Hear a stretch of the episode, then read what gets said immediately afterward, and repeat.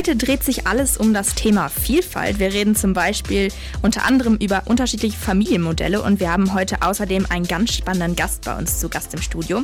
Kaspar ist transident und erzählt uns heute seine Geschichte. Mehr dazu aber nach der Musik. Wir hören 1035 von Tiesto und Tate McRae hier an eurem Montagabend auf der Hitwave. Hallo zusammen. Castle of Glass von Linking Park, das war ein Musikwunsch von Kaspar und Kaspar ist hier heute bei uns im Studium. Studium, genau, im Studio. Hallo Kaspar. Hallihallo. Wer bist du und was machst du eigentlich so? Genau, ich bin Kaspar, ich bin 19 Jahre alt, bald 20.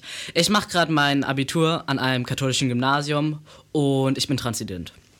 Okay, und was steckt dahinter? Wie kam es dazu? Genau, also das hat bei mir schon relativ früh angefangen. Ich habe schon in der Grundschule meinen Eltern gesagt, ey, ich, ich glaube, ich bin eher wie der Tim als wie die Marie. Und ja, aber da war es das bei uns, weil bei uns in der Familie war Geschlecht bis zur Pubertät eines Kindes keine, keine große Rolle. Und ja, dann in der Realschule habe ich mich äh, relativ früh mit zwölf als lesbisch geoutet und dann auch zwei Jahre später als trans das erste Mal. Erstmal, meine Mutter war nicht begeistert, also habe ich ein Jahr zwanghaft versucht, ähm, so weiblich wie möglich zu sein, was in schweren Depressionen endete und mich dazu gebracht hat zu sagen, ey, stopp, so kann ich hier nicht weiterleben und dann habe ich mich eben ein Jahr später bei Familie, Schule und Freunden eben gleichzeitig als trans geoutet und gesagt, hey, ich bin Junge. Genau. Okay, und wie hat dein Umfeld darauf reagiert? Du hast es ja gerade schon ein bisschen anklingen lassen. Ja, ähm, genau. Meine Mutter fand das nicht so gut und hat gesagt, ey, Transsexualität, das ist eine Krankheit. Ähm, diese Menschen sind krank, die brauchen Hilfe. Das ist bei dir nicht so. Das hätte man früher gemerkt. Ähm, genau. Aber jetzt ist es deutlich besser, bei meiner Mutter auf jeden Fall. Ähm, meine Eltern unterstützen mich beide mittlerweile sehr auf meinem Weg, also auch medizinische Sachen, wenn ich jetzt etwas brauche für Therapie oder so etwas, ähm, sind meine Eltern immer da oder auch Fahrten zum Beispiel für Hormontherapien. Genau. Der Rest meines Umfelds hat aber sehr positiv reagiert. Meine keiner war wirklich überrascht. Sowohl meine Freunde waren sehr positiv, als auch der Rest der Familie war sehr positiv und wie gesagt nicht besonders überrascht und unterstützen mich auch sehr bis heute, haben von Anfang an die richtigen Pronomen benutzt und so weiter. Okay, alles klar, das ist auf jeden Fall schon mal sehr spannend und äh, es gibt auf jeden Fall noch ein paar andere Sachen, über die wir reden. Aber wir machen eine kurze Unterbrechung und zwar hört ihr Told You So von Nathan Evans und dann geht es gleich weiter ähm, ja, mit den weiteren Fragen. So, wir sind zurück. Kaspar ist wieder am Start.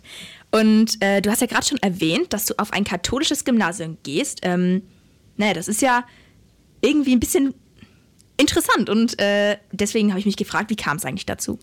Genau. Also an sich bin ich erst aufs Gymnasium gekommen, weil ich nach einem Gymnasium gesucht habe, was mein ähm, fachgebundenes Interesse im Bereich Informatik unterstützt, da ich an den Berufsschulen Hamm und an Hammer Gymnasium nicht genug Stoff bekommen hätte im Bereich Informatik und in der gesamten Laufzeit meines Gymna meiner gymnasialen Oberstufe eben nichts Neues gelernt hätte. Und dann hat meine Cousine gesagt, hey, guck mal, hier auf diesem katholischen Gymnasium in Aalen, hier haben wir bald Tag der offenen Tür und die sind richtig krass im Bereich Informatik. Und genau, so kam es dazu. Und ich kann mich auch da echt nicht beschweren. Ähm, die Schule räumt mir viele Freiräume an, ist sehr respektvoll und alle sind direkt mit mir sehr offen und freundlich umgegangen. Ab Tag 1 wurden die richtigen äh, Pronomen benutzt, der richtige Name, auch in Klassenbüchern. Und es gab nie eine Frage, bist du denn eigentlich wirklich trans? Sondern das wurde direkt so akzeptiert, ich wurde so genommen, wie ich bin. Und da kann ich mich nicht beschweren. Du hast dich aber ja geoutet, als du noch auf einer anderen ähm, Schule warst, als du da noch hingegangen bist. Und ähm, wie war das dort? Wurde dort anders reagiert oder wie sind die Leute damit umgegangen? Ja, da kann ich leider nicht so positiv berichten. Ähm, also von Seiten der Lehrkräfte aus wurden mehr als 50 Prozent der Lehrkräfte haben sich geweigert, meinen richtigen Namen zu verwenden, die richtigen Pronomen zu verwenden. Ähm, es gab auch offene Transfeindlichkeit, ähm, besonders unter den Schülern vereinzelt, aber auch unter den Lehrkräften. Also von Seiten der Schüler wurde mir da zum Beispiel gesagt, ja, im Holocaust hätte man dich äh, vergast und die Schule hat da auch nicht so eingeschritten, wie sie es vielleicht gesollt hätte. Okay, alles klar. Wir machen gleich auch noch ein drittes Mal weiter. Und zwar geht es gleich darum, ähm, ja, wie man denn am besten transidente Menschen behandelt, damit man sie nicht verletzt und äh, sie stattdessen unterstützt. Aber erstmal gibt es Musik für euch. Ihr hört Daylight von David Kushner hier auf der Hitwave an eurem Montagabend. Ja, wir sind ein drittes Mal zurück und ähm, Kaspar, wenn sich jemand als trans outet, wie sollte man am besten eigentlich mit der Person umgehen, um sie nicht zu verletzen und sie halt zu unterstützen?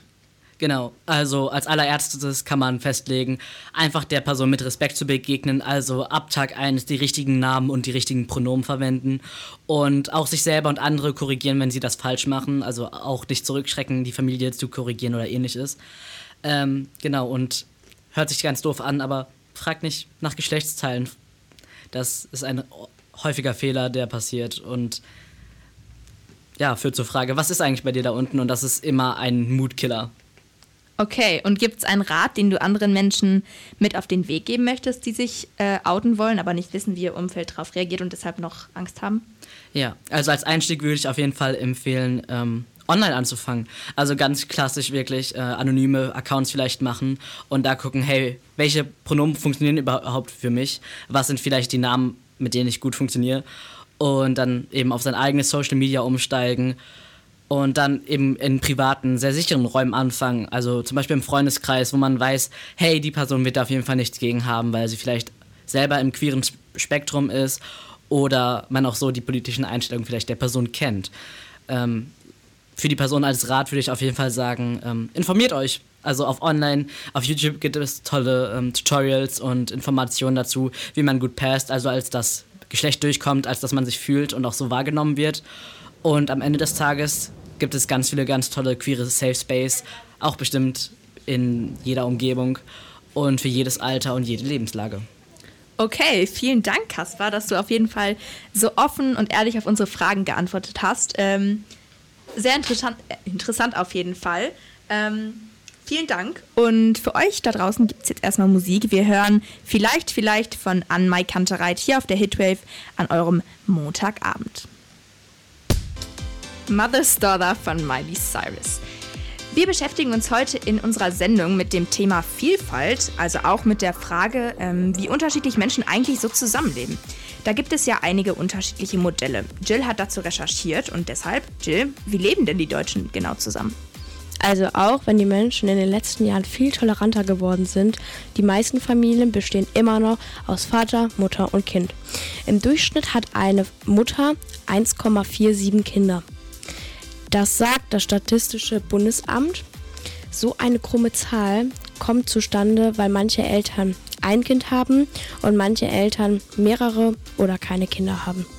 Viele Eltern sind verheiratet, aber es gibt auch andere Beispiele. Und wie sieht es denn jetzt genau in den Familien aus, die jetzt nicht das klassische Mutter-Vater-Kind-Modell haben? Davon gibt es auch einige in Deutschland. Jedes fünfte Kind hat eine alleinerziehende Mutter oder einen alleinerziehenden Vater. In fast neun von zehn Fällen leben die Kinder bei der Mutter. 10% aller Eltern leben in Lebensgemeinschaften. Darunter gehören auch Frauen, die mit Frauen zusammenleben oder Männer, die mit Männern zusammenleben.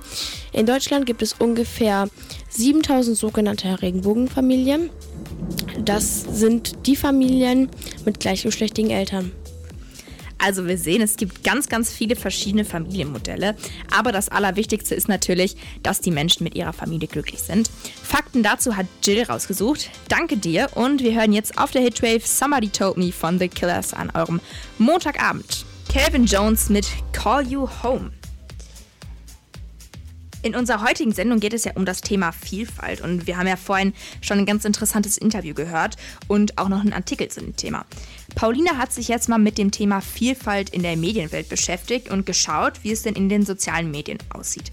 Pauline, was ist dir so aufgefallen? In den sozialen Medien gibt es sehr viel über das Thema Vielfalt. Viele Influencer, welche auf das gleiche Geschlecht, Geschlecht stehen, haben sich auf YouTube, Instagram und Co. schon geoutet. Natürlich gibt es sehr viele liebe Menschen, die weiterhin die Influencer unterstützen und sie mit Kom Kom Kommentaren supporten. Es gibt aber auch sehr viel Hate. Als ich letztes Jahr auf YouTube herumgescrollt habe, ist mir ein Video aufgefallen, wo ein Influencer ein Liebesschloss mit seinem Freund an die Kölner Brücke gehängt hat. Dieses wurde dann zweimal aufgebrochen. Das klingt natürlich nicht so gut. Wie sieht das denn aus mit diesem Schwerpunkt in Filmen und Sendungen? Genauso wie bei sozialen Medien, Media wird in den Filmen und Sendungen mit diesem Thema sehr locker umgegangen. In vielen Sendungen wird das Thema platziert und zeigt so auch nochmal, dass es etwas ganz Normales ist. Das finden am Ende viele Fans auch sehr gut. Wurde denn im letzten oder diesem Jahr denn auch schon ein bekannter Film mit dem Schwerpunkt Vielfalt herausgebracht? Letztes Jahr ist der Film Oscars Kleid in die Kinos gekommen. In diesem Film geht es um einen Jungen namens Oscar, der lieber ein Mädchen sein möchte. Dieses überforderte, überforderte zuerst seinen Vater, hatte aber am Ende ein Happy End, denn der Vater hat verstanden, dass sein Kind am Ende lieber ein Mädchen namens Lily sein möchte. Den Film selber habe ich leider noch nicht geschaut, habe aber schon ganz viele positive Meinungen gehört. Daher möchte ich ihn, in nächster Zeit auch nochmal gerne schauen. Also ich habe ihn schon gesehen und kann ihn auf jeden Fall empfehlen. Ja, Pauline, das klingt auf jeden Fall nach sehr vielen interessanten Informationen über das Thema Vielfalt in der Medienbranche. Da kann sich der ein oder andere ja schon etwas abschauen und es im realen Leben umsetzen. Die Infos gab es von Pauline. Dankeschön. Und hier auf der Hitwave gibt es jetzt erstmal Musik für euch. She Knows von Neo feat Juicy J. Hier bei uns auf der Hitwave haben wir ganz, ganz viele unterschiedliche junge Leute, wie auch unsere Reporterin Jill, und der ist Vielfalt ganz besonders wichtig. Sie hat uns ihre Top 3 Punkte rausgesucht, warum das eigentlich so ist. Jill, sag mal, was hast du dir dazu überlegt?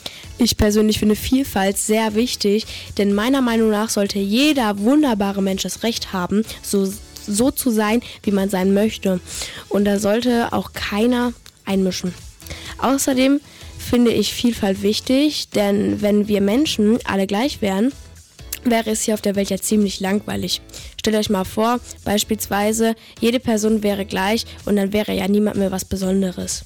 Als letzten Punkt habe ich mir gedacht, finde ich es auch sehr wichtig, dass jeder Mensch auf seine Art und Weise besonders sein kann. Also zum Beispiel die eine mag pink, die andere mag blau und der andere mag halt Meerschweinchen. Also einfach anders und das ist besonders. Das finde ich ziemlich cool. Jill, da kann man dir auf jeden Fall nur recht geben, denn jeder Mensch ist genauso toll, genauso wie er ist. Ich danke dir, Jill. Und für euch gibt es jetzt Musik Brooklyn von Glockenbach featuring Clock Clock hier auf der Hitwave.